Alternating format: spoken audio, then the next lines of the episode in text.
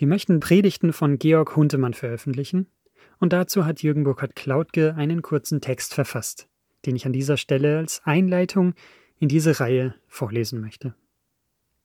Jürgen Burkhard Klautke schreibt über der Todesanzeige von Professor Dr. Dr. Georg Huntemann 1929 bis 2014 war zu lesen, der Herr hat seinen Kämpfer für eine rechtgläubige Kirche zu sich gerufen.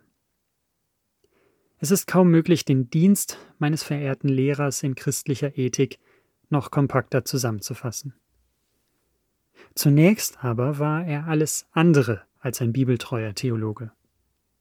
Sein Theologiestudium prägte ihn im Sinn des deutschen Nachkriegsliberalismus. Erst in den 60er Jahren, er war schon länger Pastor in Bremen, bekehrte er sich. Seine Umkehr war radikal. Dies führte ihn in eine tiefe Selbstkritik, die er allerdings nicht selten hinter einer derben Robustheit zu verbergen verstand. Seit seinem Damaskus-Erlebnis, wie er seine Bekehrung nannte, stritt er unerschrocken gegen die Bultmann-Schule und später gegen die geistige Verseuchung der Kirche durch neomarxistisches und ökosozialistisches Gedankengut. Aber nicht nur dort, sondern auch in dem angepassten Wohlfühl-Evangelikalismus sah er Verrat am Evangelium.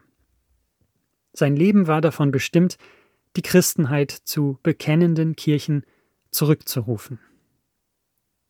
Frau Brigitte Schlohn aus Bremen sei für die Digitalisierung der Predigten und Vorträge gedankt, die, obwohl sie meistens aus dem letzten Jahrhundert stammen, durch ihre Aktualität bestechen.